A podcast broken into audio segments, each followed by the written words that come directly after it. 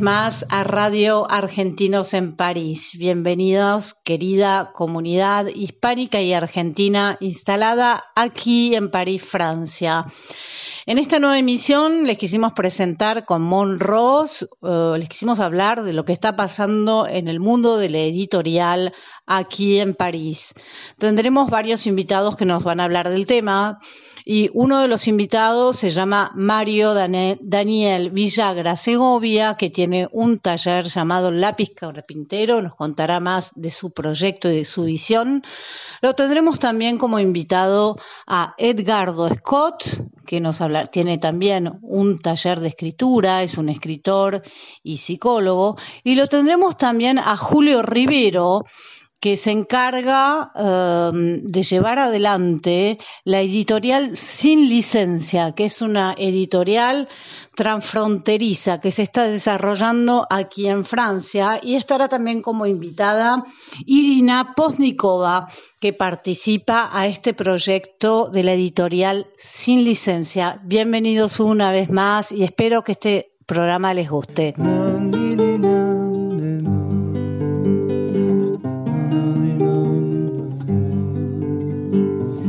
Esta vez tenemos como invitados a la edi- editorial Sin Licencia y nos va a hablar de este proyecto eh, Julio Rivero, uno de los fundadores, que está también con Irina Posnikova, que es- se ocupa de la parte audiovisual en la licencia sobre algunos proyectos. Bueno, hola chicos, ¿cómo están? Gracias por aceptar. Hola. Buenos días, Gisela. Gracias por la invitación. Bueno, me alegro de tenerlos como invitados en este, en este nuevo episodio. Nos interesó mucho el proyecto Sin Licencia Editorial porque es un proyecto muy original, es un proyecto que no tiene fronteras, es una editorial eh, transfronteriza, como, como ustedes la designan, y eh, es un proyecto colectivo. Contanos un poco vos tu visión de Sin Licencia Editorial. Bueno, Sin Licencia Editorial, como bien decías, es una editorial que trasciende las, las fronteras en varios aspectos, ¿no? Ya que trabaja desde varios puntos de- del planeta, podemos decir, uno de ellos Argentina, otro de ellos Francia, y que mm, más allá de, de la editorial misma es un colectivo de artistas que trabajan en conjunto y en red por, eh, digamos, difundir la, la poesía y la música de una forma alternativa. La empezamos en Uruguay, de hecho. Eh, yo nací en Uruguay en el 2010, eh, empezamos la editorial. Y sigue esa, ese género de editoriales cartoneras, que no sé si has escuchado. Claro Es que un- sí. Por eso nos interesaba el proyecto también, ¿no? Contanos un poco lo que es la editorial cartonera. Eh, bueno, es muy interesante el tema de las cartoneras, porque nace en Argentina, luego de, de la crisis económica del 2001-2002, un grupo de artistas plásticos eh, que se ponen el nombre de Eloísa Cartonera como nombre editorial y empiezan a trabajar con materiales reciclados, sobre todo el cartón, haciendo libros hechos a mano, eh, económicos y, fácil, fácil de hacer. Empiezan a hacer talleres con los chicos del barrio, talleres de plástica, de encuadernación. Y eso, que empezó como un proyecto muy de barrio, en el barrio de La Boca, en Buenos Aires, se, se, fue del boca en boca y luego pasó a los medios también, se fue transformando en toda una ola de editoriales y movimientos latinoamericanos. Hay muchas editoriales cartoneras en Argentina, pero también en Chile, en Colombia, en México, hay sin duda unas cuantas en, en Bolivia, en Perú, en Uruguay también. Y han llegado acá a Europa desde hace un tiempo, sobre todo con artistas latinoamericanos que hemos venido ese tipo de semillas acá en Europa también. ¿no? Qué lindo. Pero bueno, me encanta, me encanta lo que están haciendo, está, está buenísimo que, que vengan, que se instalen a, a Europa. ¿Hace cuánto tiempo que estás con este proyecto aquí en Francia o en Europa en general? En Francia van a ser cuatro años, desde el principio del 2017. Y mm, aquí en Francia, obviamente, que el, el proyecto toma otra característica, ¿no? Eh, que es trabajar con los, eh, los libros artesanales hechos a mano, el reciclaje la creación de una comunidad alrededor de la autoedición, de nuevos músicos, nuevos poetas, nuevos escritores y que sean compartidos. Y hemos compartido muchísimos escritores latinoamericanos. ¿no? El primer libro que sacamos acá en, París eh, se llamaba La Nouvelle Poesía Latinoamericana y tiene nueve poetas de diferentes lugares de América Latina. Son todos poetas jóvenes, poetas muy activos en lo que es la música, el cine independiente, las noches de poesía, las ediciones artesanales. Son poetas de Argentina, Uruguay, Paraguay, Colombia, Nicaragua y Aruba. Eh, y eso lo ha sido ampliamente difundido acá en, París. Eh, hasta la fecha llevamos hecho más de 3.500 ejemplares únicamente de este título de la Nouvelle Poesía Latinoamericana.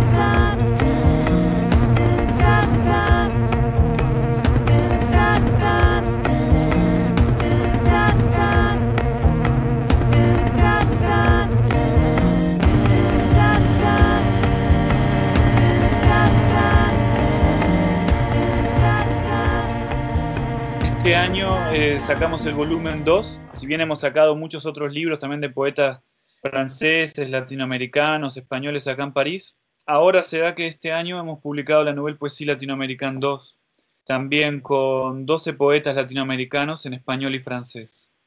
Para nosotros es una forma de, de compartir qué pasa en América Latina en este momento alrededor de la poesía y diferentes movimientos humanos y sociales. ¿no? Claro.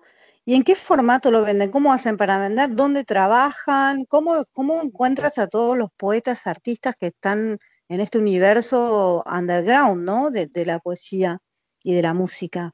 Hace poco escuchaba a un amigo eh, hacer una analogía de eso, ¿no? Y viste que hay ciertos, él decía que hay ciertos silbidos que cuando vos silbás de cierta manera, se te acercan ciertos tipos de pájaros, ¿no? Se te acercan Qué los lindo. tordos, los colibríes. Y yo creo que sin licencia, así como otros proyectos hermanos también, eh, son, son ese silbato que cuando lo silbás, esa, esa melodía que cuando la silbás, se acercan las personas idóneas para, para cada cosa.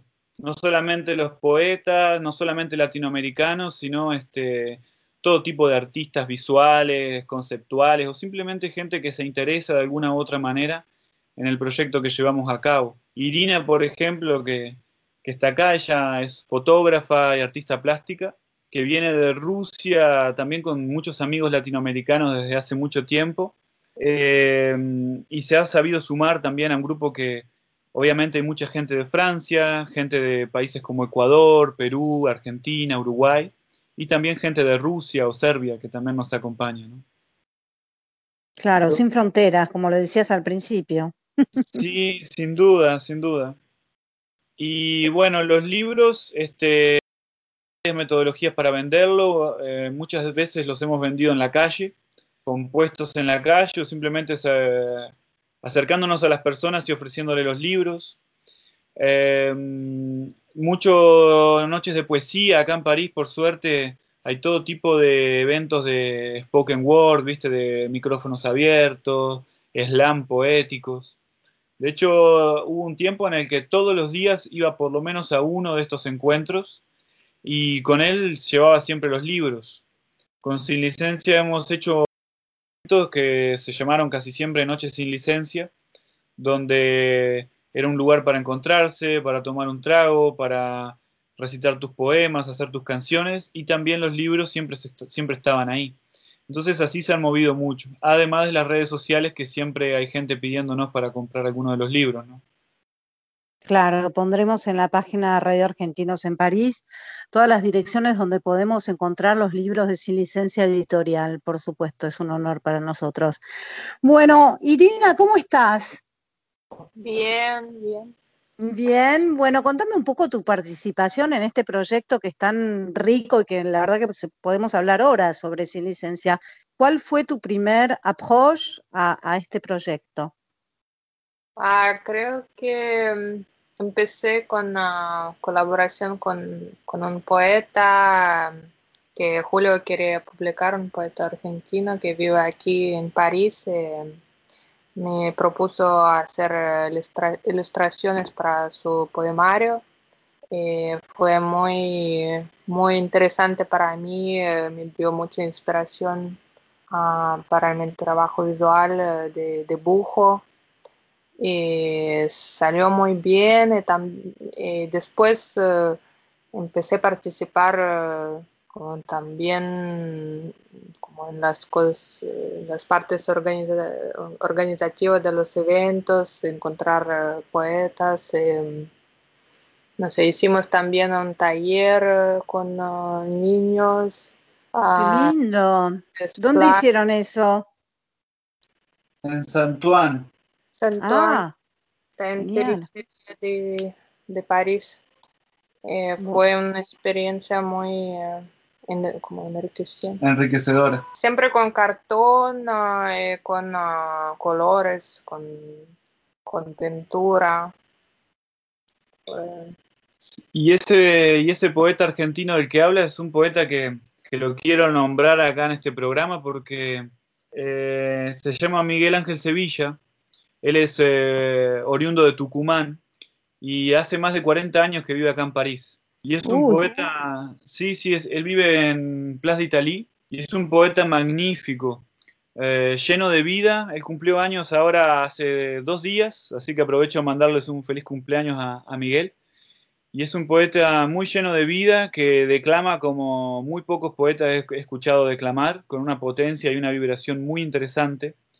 Y creo que es un poeta que para los latinoamericanos, sobre todo los argentinos gente del litoral que estamos acá en París, es muy interesante leer su poesía o escucharlo, porque tiene mucho de, nuestra tierra, ¿no? Tiene coplas de Tucumán, tiene muchas cosas muy interesantes mezcladas con la vida en París, bohemia también. Eh, esto lo, pueden, encontrar Miguel Ángel Sevilla, lo buscan así en YouTube y van a encontrar videos que hemos subido en el canal de Sin Licencia o en otros canales también que hay subidos por ahí. Sí, hicimos un video en su barrio donde vive eh, recitando su poesía.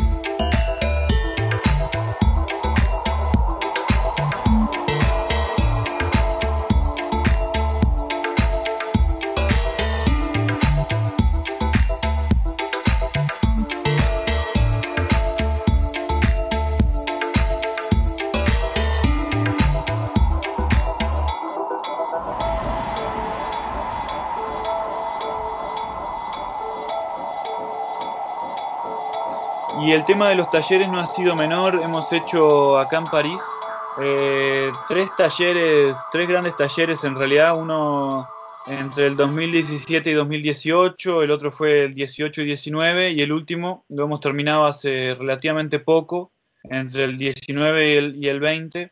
Son talleres de expresión que se llevan a cabo durante algunos meses, puede variar entre 4 y 7 meses.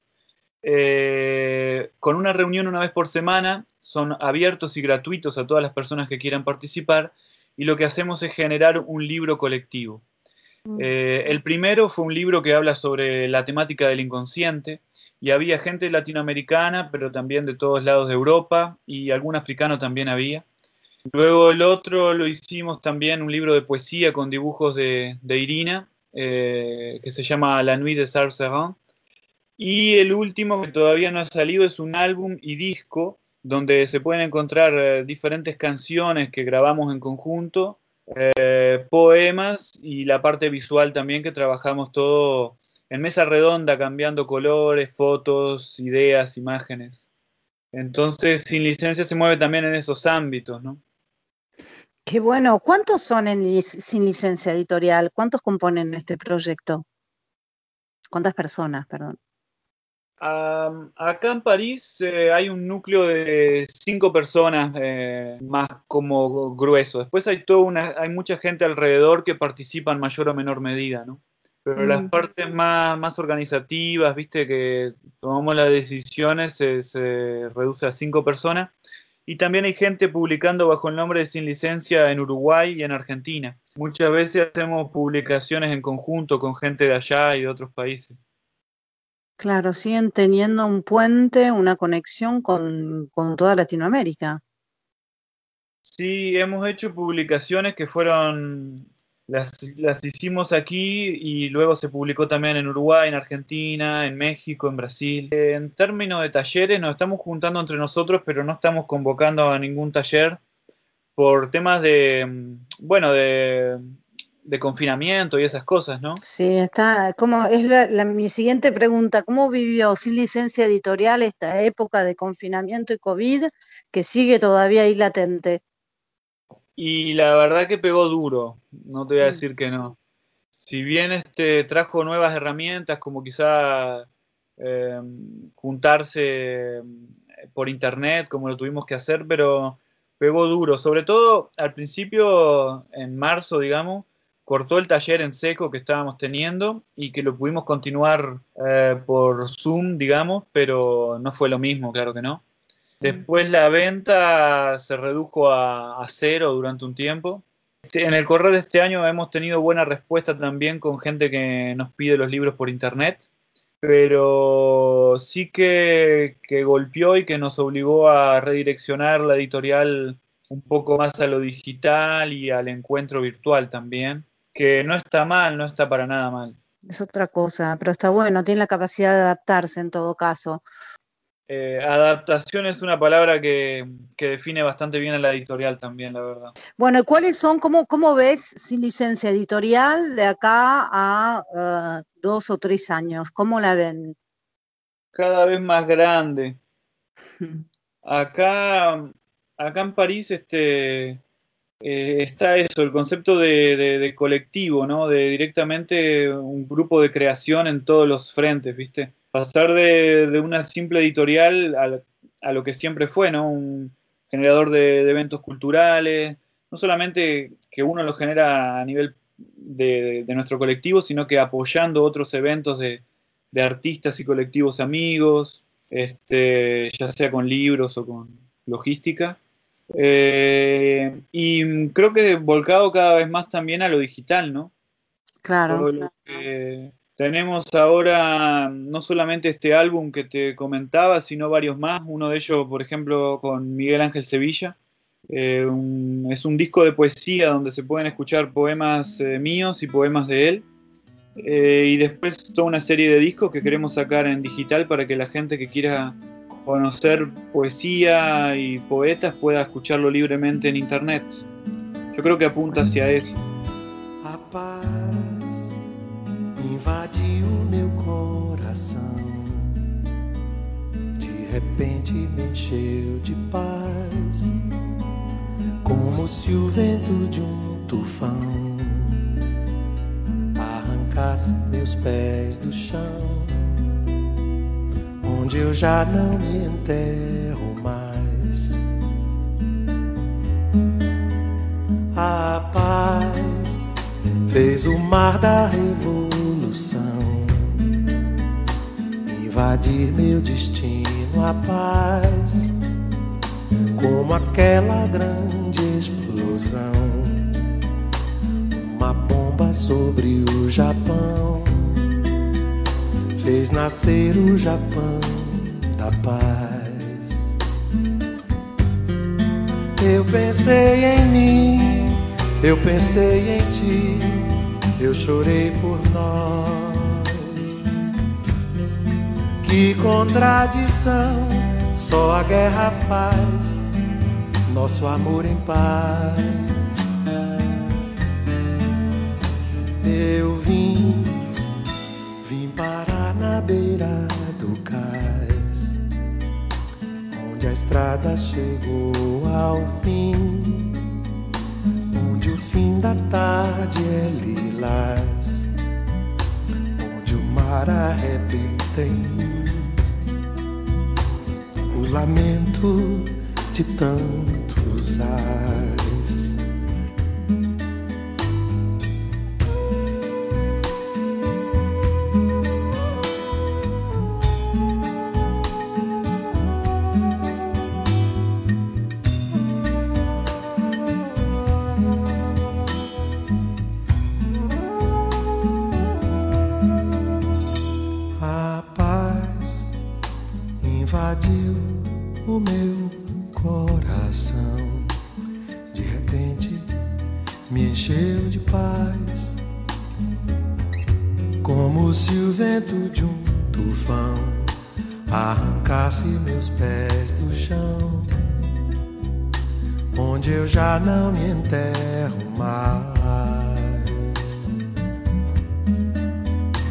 A paz fez o mar da revolução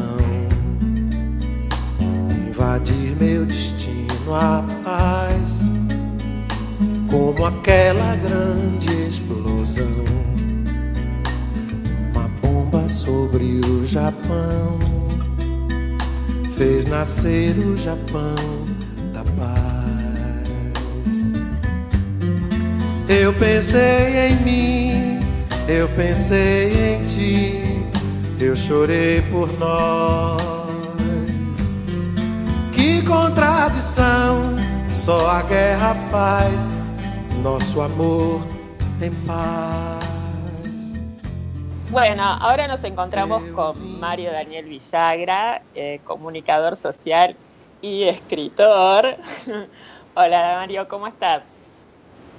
Hola nuevamente y estoy bien, eh, nos estamos riendo porque eh, decíamos que el término escritor es un poco pesado para mí. Eh, aunque ya, bueno, voy por mi tercer libro publicado. El primero fue de poesía, el segundo fue una investigación sobre un escritor de Entre Ríos que se llama Gaspar Benavento, que fue una antología y un estudio sobre su vida y obra y acabo de publicar hace un mes una novela que se llama Los mandatos de Camilo Fink eh, en una editorial de, de, Entre Ríos, en Argentina, de donde soy. Y eh, sobre todo esto los con, con, las escuelas rurales de Entre Ríos.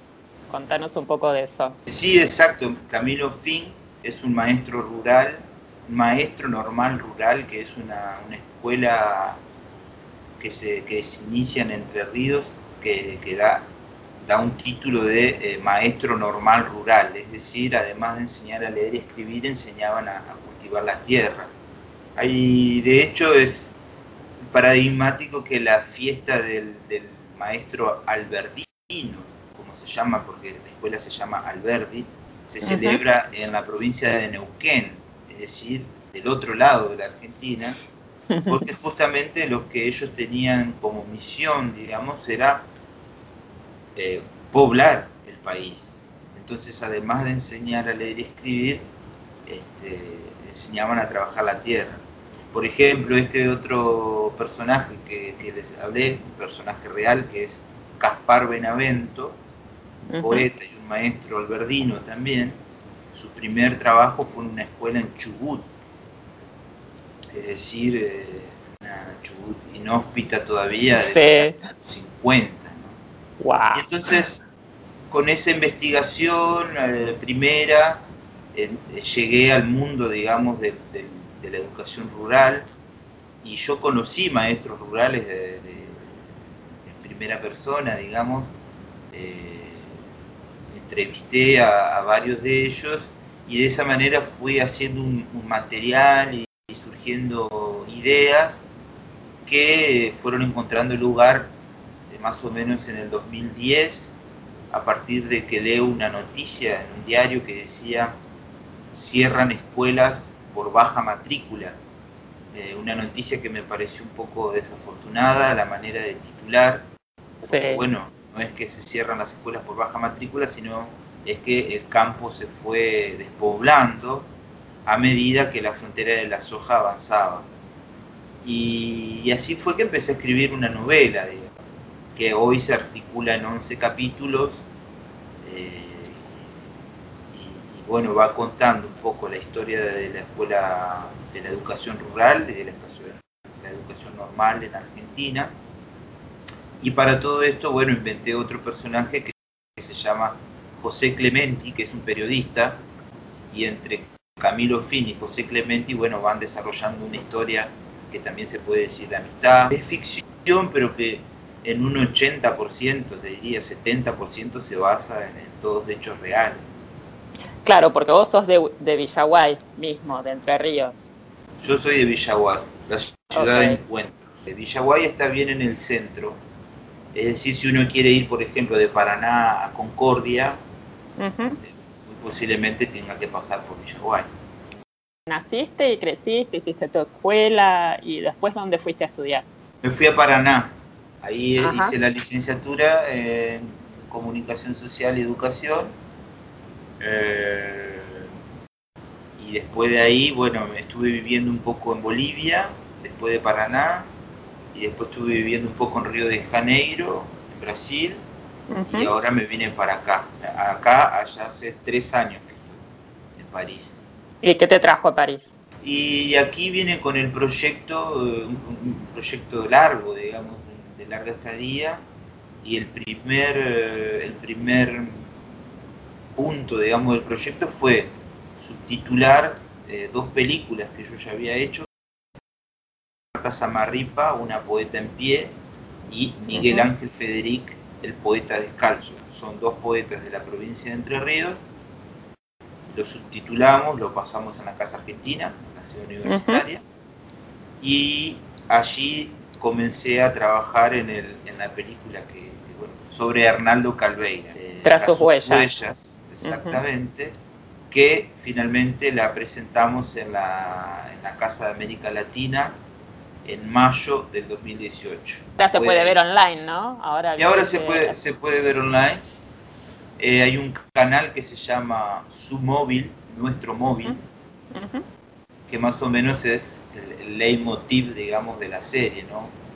El móvil, el móvil poético que, que, que, moviliza a un, escritor es el, es el móvil que nosotros vamos a, a buscar, es decir, nos interesa saber qué escriben, cómo escriben, por qué escriben, y a partir de allí empezamos el viaje hacia, hacia su persona, vamos recorriendo los lugares que ellos habitan, hay un fuerte trabajo con la música, siempre es música original, y también los paisajes, ¿no? Esas serían como las tres líneas argumentativas de, de, los audiovisuales. De estas tres pelis que hiciste. Sí.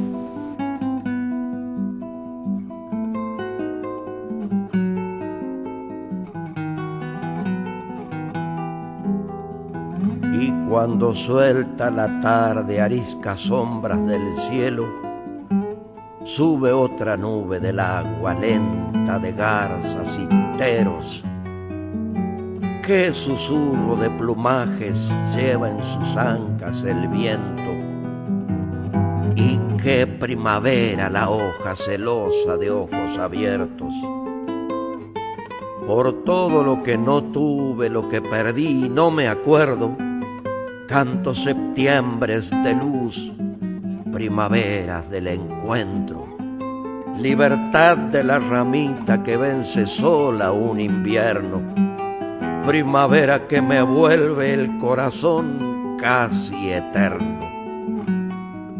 Ella andaba por la vida livianita de caricias, cesante de halago y besos yo venía de otra noche remando por desencuentros. Cómo pasa y cómo vuelve el vino que llevo adentro.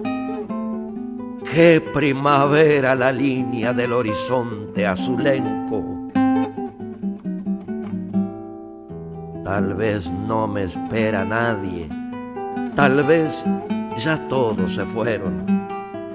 Tal vez voy siendo nomás su solo, sin dueño, exhalación de mis montes, gorrioncito querenciero, qué primavera la vida, que ardida prende de nuevo. Y cuando venga la sombra por talas, leguas y sueños, a inundarme la garganta con provincias de silencios, cantaré con las calandrias, cardenales, venteveos.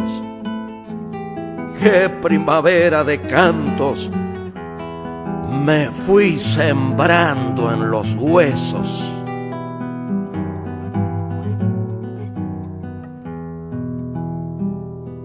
Te cuento una cosa que me está sucediendo ahora.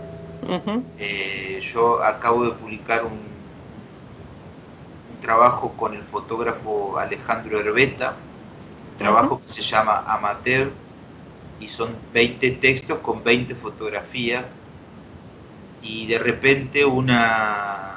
Oh, Valentín, que vos conocés, hizo una traducción al francés de los 20 textos, estamos ahí a la, ahora a la búsqueda de alguna editorial, y se lo pasé a una de mis alumnas que es francesa, que se llama Ingera Guerrier, que a su vez ella es, sueca, y ella hizo una traducción al sueco de estos 20 poemas. ¡Wow! Sin, sin eh, eh, gratuitamente para mí, digamos, una sorpresa, ¿no? Sí. A lo que voy, que, que esto de, la, de, de, que los textos estén digitalizados hace que, que, circule más rápido y que también se den estas, estas cosas, ¿no? Como que de repente alguien venga con unas, las traducciones en otra lengua, porque no, Simplemente porque le gustó, claro, sí. Simplemente porque le gustó y porque lo tiene al, objeto, digamos. Lo tiene al objeto en la pantalla, digamos. Objeto eh, escribís y, y, estás en la poesía, y estás mucho en la literatura, y estás con tu doctorado. Creaste este taller que se llama El lápiz carpintero.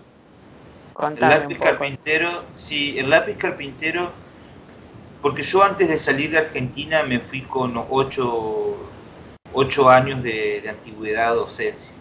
Uh -huh. Empecé a dar clases muy joven, digamos, 21 años, ya daba clases. Y, y este taller, el lápiz carpintero, lo, lo, lo, lo, brindaba en un centro de arte, se. En Paraná, un centro de arte en Paraná. Y, y, bueno, y después cuando yo me fui, digamos, lo seguí dando por internet. Y cuando, como te decía, estuve en Bolivia y en Brasil, seguí dando estos talleres, en Bolivia lo di personalmente también, una cuestión de lenguaje, en Brasil no, porque el portugués si bien lo manejo, no, no para dar un taller. Uh -huh. eh, sin embargo, ahora acá en Francia sí lo estoy dando también, no en francés, sino que como yo leo en francés también y, y puedo dar sugerencia no tanto en el contenido, sino en la forma. ¿no? Entonces yo trabajo uh -huh. más bien en, en opciones de formatos, esa es como la, la, la, la propuesta base de, del taller, que son entre 4 y 6 encuentros y en cada uno de ellos vamos viendo distintos formatos y viendo las, que se llaman las invariables del formato, y a uh -huh. partir de allí vamos viendo ejemplos, ¿no? Empezamos claro. con la literatura epistolar, luego pasamos a descripciones de personajes y lugares, después pasamos una semblanza y terminamos viendo las diferencias y similitudes entre el cuento y la novela, y eh, de esa manera eh, damos un, pantallazo general para las personas que están iniciándose en la escritura, les sirve mucho, y para aquellos que ya están escribiendo, está la opción de hacer una especie de acompañamiento literario, como le llamo, que es, eh, bueno, charlar en torno a algún proyecto literario que ya la gente tiene, que ya llegan con ese proyecto y yo los ayudo, bueno, a, a encaminarlo. Recuerdo mi experiencia de, de, ya trabajar, digamos, trabajar en la edición, que ya tengo algunos uh -huh. libros, este, los acompaño en, finalizar lo suyo. Ahora claro. estoy trabajando con, con Ingela, que te decía, ella está haciendo una, una biografía ilustrada, de Gunnar Turén, que es un penitenciario europeo eh, que hizo mucho por la penitenciaría en Europa y que no ha tenido tampoco tanto reconocimiento público, entonces estamos haciendo un libro sobre este personaje eh, y bueno, rescatando archivos, cuadernos, fotografías, dibujos. Qué lindo. Eh, sí, sí. Y con otra persona estamos trabajando una novela más histórica sobre la migración entre Francia y Argentina. Entonces llegan con esas, vamos a decir, ideas y, bosquejos y de a poquito vamos este, amasando y, dando forma a estos proyectos literarios. Me, parece muy lindo que puedas acompañar el proyecto de la gente, porque muchas veces, viste, las ganas de escribir son muchas y como que está bueno tener como el apoyo de alguien que tiene la experiencia como para, viste, no, no tropezarse tanto en el camino. sí, porque eh, primero y principal que, que, que, es trabajo en el sentido de que nos lleva tiempo y dedicación. Eh, en ese sentido, que la gente se haga un espacio, digamos, eh, durante la semana para trabajar en eso ya es importante. Y a veces el hecho de asistir a un taller y asistir con una persona te permite justamente esa dedicación necesaria.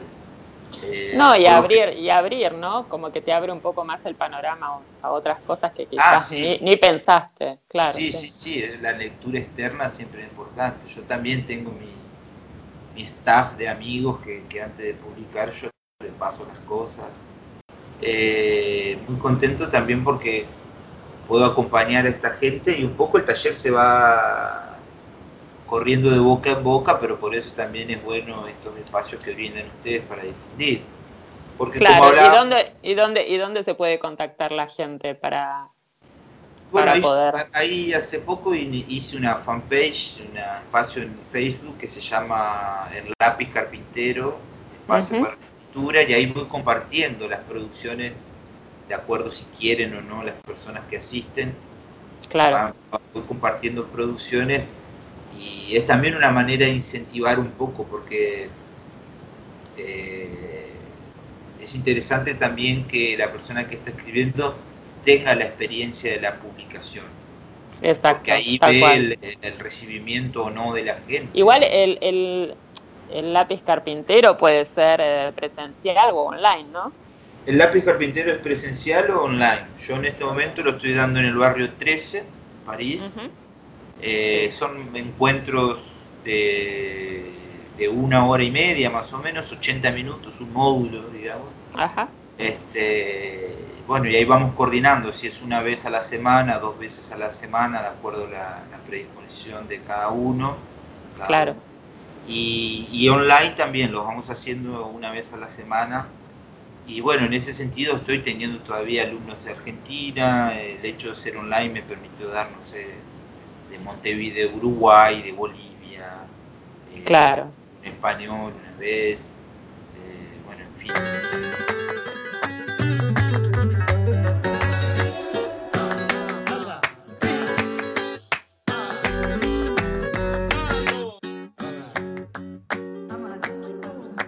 Ya llega mi niño preso en más de 400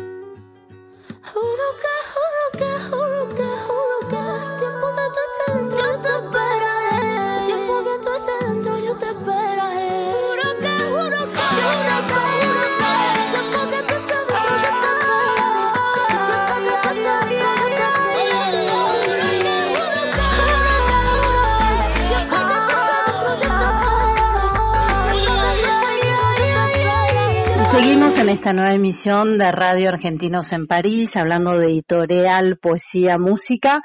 Y esta vez tenemos como invitado a Edgardo Scott, escritor y psicoanalista argentino instalado a París desde hace unos años. ¿Cómo estás, Edgardo? Bueno, ¿cómo Hola. estás? Contanos un poquito tu recorrido, cómo llegaste a París y cómo, cómo estás trabajando en todo esto en- como escritor, ¿no? Mm, Sí, estoy hace cuatro años eh, en Francia y, y en París estoy viviendo hace tres. Eh, eh, tengo un, tiempo que a la semana que no estoy en París, que estoy en en el campo, digamos, por una cuestión de dinámica familiar. Pero, mm, pero sí, hace ese tiempo que estoy acá y estoy haciendo básicamente las dos cosas que medianamente sé hacer. Yo soy psicoanalista, de, psicólogo de la UBA, ¿no? Recibido hace 20 años. Así que ni bien llegué acá, ni bien pude, empecé a atender y, y, bueno, hice toda la homologación del título y todo eso, que también llevó su, su tiempo y su burocracia. Eh, y eso, bueno, ya está, ahora está más encaminado. Y por otro lado, como escritor, sigo muy ligado todavía a Buenos Aires, ¿no? Imagínate que todo el, bueno, tanto a nivel editorial como colaboraciones que yo hago a veces con algunos medios, como La Nación, como eh, Clarín, como, qué sé yo, Infobae, digamos, como muchas veces escribo eh, la agenda, escribo como notas o reseñas de libros, artículos para, para cualquiera de esos medios, están en, en Buenos Aires. También sigo en una institución que, que estaba antes de venirme, se llama Casa de Letras, que, que es una institución justamente que forma escritores, es como una escuela de, de escritura creativa, entonces sigo dando ahí un curso anual. Eh, y, y bueno, y después los libros que yo publico, ¿no? Eh, siguen saliendo en, sobre todo en Buenos Aires, ¿no? Y entonces sigo en contacto con los editores, con los otros escritores, con los eh, con lectores, ¿no? Entonces la actividad principal sigue estando en Buenos Aires, aunque empecé de a poco a como a, a ver acá cómo era un poco la, la escena a medida que, que fui agarrando el idioma y lo que hasta ahora hice fue traducir, traduje eh, dos libros, uno de un surrealista de Jacques Rigaud, que salió en Buenos Aires por Interzona, que se llama La Agencia General del Suicidio, y después traduje a, a Michel Onfray, al filósofo Michel Onfray, un librito, una biografía que hizo sobre el filósofo norteamericano, nosotros le decimos Thoreau, ¿no? Pero es Thoreau. Eh, y, y ahora estoy traduciendo un libro también de un, de un arquitecto del Mayo francés que se llama Roland Castro y un libro que se llama, eh, bueno, tra- traducido es Le, Le Corbusier no, no, no conoció a Freud, ¿no? Y es un- una especie de conferencia que él hizo en Estados Unidos contra todo el tipo de arquitectura de Le Corbusier y me pareció muy interesante, porque además él fue paciente de Lacan. Entonces, bueno, ahí se cruzaba, me dio curiosidad ese librito y el catálogo de la editorial y ahora también estoy traduciendo eso. Y bueno, para mí traducir es como siempre un- una, algo que hago, eh, no sé, como, como algo más que hago dentro de la literatura, además de, de dar clases y de, de escribir. ¿De qué hablan tus libros? ¿De qué hablan mis libros? ¿Qué pregunta? Eh, supongo que de varias cosas porque soy bastante ecléctico, como se diría. Eh, pero bueno, también tampoco tanto, uno se termina repitiendo en algunas cosas. Yo publiqué cuentos, publiqué novelas, publiqué ensayos. Eh, ahora estoy cerrando justamente como dos ensayos que si todo va bien saldrán, qué sé yo, el año que viene, el otro, es una cosa así. Eh, uno es un texto que venía hace rato, que es como un, un libro de, de crítica de la escena literaria y de crítica literaria como de los últimos 20 años en Argentina, que es más o menos el tiempo que, que yo tengo de experiencia en, en la escena literaria, Literaria. o sea, como ahí donde empecé a conocer gente, donde empecé a mover, donde empecé a conocer escritores y qué sé yo, entonces bueno, tenía hace tiempo ganas de hacer eso porque me parece que fue una época de muchos cambios y, y de algunas polémicas que hubo en el último tiempo, sobre todo este último año. Y después estoy escribiendo otro libro de ensayo que surgió un poco con la pandemia, que, mm, que es como una suerte de elogio del contacto, ¿no? Es decir, como un- un- una, una serie de, de textos sobre eh, todas aquellas cosas que hoy están prohibidas, digamos. Nosotros argentinos que, que, que estamos tan acostumbrados al contacto físico, ¿no? Cuando hablamos, Total. cuando nos exprimimos, también, qué sé yo, con las manos. Y, y es verdad que la última vez hablaba con un amigo, le decía, pero, eh, ¿qué cambio? No, no tengo ni ganas ahora que la gente se me, que se acerque, ¿no? Qué, qué loco. Sí, sí, es como raro, es como muy raro. Entonces, bueno, me, me- como supongo como una especie de, de efecto de todo esto, viste, a todos esta, esta situación nos pegó Mm. de distintos modos, de distintas maneras, ¿no? Y nos, nos, nos angustió distinto. Y bueno, mi, mi, mi manera como de un poco de reaccionar fue como escribir este librito que estoy más o menos ya terminando. Y que entonces como que se me ocurrió pensar como es, esa especie de pensamiento así distópico, ¿qué pasa si esto es para siempre así? Digamos, ¿no? Es decir, como, ¿qué pasa si justamente algo del contacto se ve eh, suprimido? Entonces ahí me surgieron como aquellas cosas que, que quedarían atrás, como te digo, ¿no? Como que quedarían en el pasado. Y, y, y empecé a buscar así asociaciones eh, en la literatura, en el cine, en la música, bueno, en diferentes todas las artes, digamos, que hablan de eso, ¿no? Respecto de los besos, de los abrazos, de la palabra, de qué sé yo, de, de la saliva, de un, montón de cuestiones así que, que están ahora como un poco, que son las cuestiones amenazantes hoy.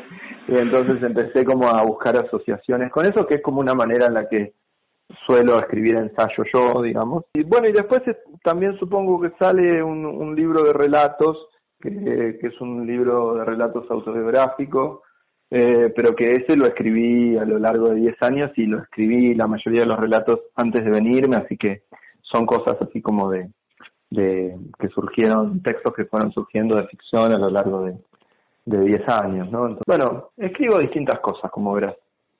¿Y cómo te moves en la, en la escena editorial en París? Porque como cuando llegas a Argentina ya hasta hace cuatro años, ¿cómo entraste a esta escena? ¿Quién la encontraste? ¿Cómo estás moviendo Bueno, ahora? No, no, no sé si yo no diría que entré, más bien eh, diría como que, que empiezo a, a, mirarla y contemplarla mejor, a leerla mejor. Eh, me di cuenta, me di cuenta que iba a ser un poco infructuoso y un poco torpe y un poco desesperado querer entrar así como de una, ¿no? Como que me iba a parecer un poco tonto hacer eso. Que uno siempre tiene el impulso, ¿no? O sea, va, supongo como que te mudas a un lugar y de algún modo querés hacer rápidamente una especie de, de corte y pegue, ¿viste? Pero, pero ese impulso me duró, creo que los primeros cuatro meses que estuve acá, digamos, ¿no? Ahí me di cuenta que, que había como un- un- una muralla enorme que, comenzaba con el lenguaje, con la lengua, entonces, eh, bueno, como te dije, una, una manera de empezar a, a, a- a conocer eh, la cultura y, y a- y a- no, no solo a conocerla, sino como a apropiármela, Mm. incorporarla de algún modo, para mí la, la traducción es una vía que, que me sirve mucho, ¿viste? Porque es como donde, donde de algún modo ahí el francés se adecua a un conocimiento previo mío, digamos, ¿no? Entonces, eh, y a leer, empecé por supuesto a, a leer más directamente en francés, ¿no? no en en Argentina, obvio que siempre leemos literatura francesa y textos en francés, pero traducidos, ¿no? Entonces, puedo empezar a tener un contacto más directo con, con la lengua, eh, ver también, eh, conocer como algo que para mí es muy importante, que es cómo, cómo funciona la industria acá, o sea, cómo es, viste, cómo son las editoriales, cómo son, cómo se mueven los autores, cuáles son los lugares de, de pertenencia, ¿no? Y bueno, estoy todavía como en esa zona, eh, y supongo que en algún momento pasaré a la acción. sí, bueno, se están desarrollando toda una, una red, una pequeña red de, de, de, librerías argentinas como la librería Cariño, como Cienfuegos. Están, sí. Eso no existía hace unos años en París. Desde luego. No, no, no, no, sí. Sí, en ese sentido todo se, se intenta generar justamente como espacios y, y cadenas, pero pero justamente se intenta generar algo donde no lo hay, mm, digamos, ¿no? Claro. donde no está dado. Bueno, y estás estás haciendo cursos de iniciación a la escritura justamente en la librería uh -huh. Café Cariño, que conocemos sí. muy bien, que es en 21 Rue du Chalet, en el 10 uh -huh. arrondissement, en el décimo. Sí. ¿Cómo Sí. te va con eso? Lo empezaste hace un momentito ya, ¿no? Estos cursos. Bueno, en realidad hice una mudanza porque yo estaba en Cienfuegos y, y Miguel eh, Petreca, el eh, amigo y dueño de Cienfuegos, se fue como reduciendo. Después me, me mudé a Cienfuegos, que, que ya habíamos nos habíamos A Cariño. conocido, claro, perdón, a cariño, y, y entonces a partir de ahí empecé hace, bueno, retomamos la actividad hace un mes y medio más o menos, bueno, cuando empezó ahora en septiembre, ¿no? Eh, y, y estamos haciendo ahí tanto el curso que yo tenía los viernes, como un curso nuevo de iniciación a la escritura, como vos bien dijiste, eh, los sábados, que de hecho este sábado eh, continuamos, es la segunda reunión, por si alguien se quiere sumar, es bienvenido, todavía hay un ¿Los par de sábados a lugares. qué hora? A las 15 horas. A las 15 horas en el 10 En la arrondissement, librería. en la librería Cariño. Exactamente. Que además Este te puedes tomar sábado- un cafecito con un alfajor ahí que está buenísimo el lugar. Alfajor, el otro día Melissa puso bizcochitos de grasa, así que era como tremendo la argentinidad. regalo del día. Total. Así que mm, sí, eh, bueno, y estoy haciendo eso los cada dos sábados y también estoy dando un taller de lectura que eh, de novela latinoamericana eh, y que la idea es ir cambiando de textos que vamos leyendo. Es decir, hay un para distinguirlo, viste que hay gente que que le gusta mucho la literatura pero no escribe, ¿no? Que Mm. lo que le gusta es leer. Entonces me parecía que estaba bueno armar un taller de novela latinoamericana. Ya leímos como las novelas del boom, viste, como Rayuela, La región más transparente, Conversación en la catedral, o sea, esas novelas que son como icónicas, Cien años de soledad, como que son como icónicas del boom. Y ahora vamos a, vamos a ir por una zona un poquito menos conocida, pero que está bueno como, como avanzar también, ¿no? Buenísimo. ¿Y este segundo curso dónde lo haces? Lo, lo hacemos también en cariño. En Cariño. Eh, lo, sábado, o sea, lo, lo que hicimos es como alternar los sábados, ¿viste? Entonces cada dos sábados es el curso de iniciación a la escritura y cada dos sábados en el mismo horario es el curso, es el curso del taller de lectura. respirando un sueño que me trajo hasta aquí. Acordeón. Y así terminamos la emisión del día de hoy. Quienes hacemos posible Radio Argentinos en París es Figueroa y quien les habla Mon Ross. Los esperamos la próxima semana a la misma hora por Radio Gran París. No sé si estoy llegando, ya me fui adivinándome desde otro lugar, del otro lado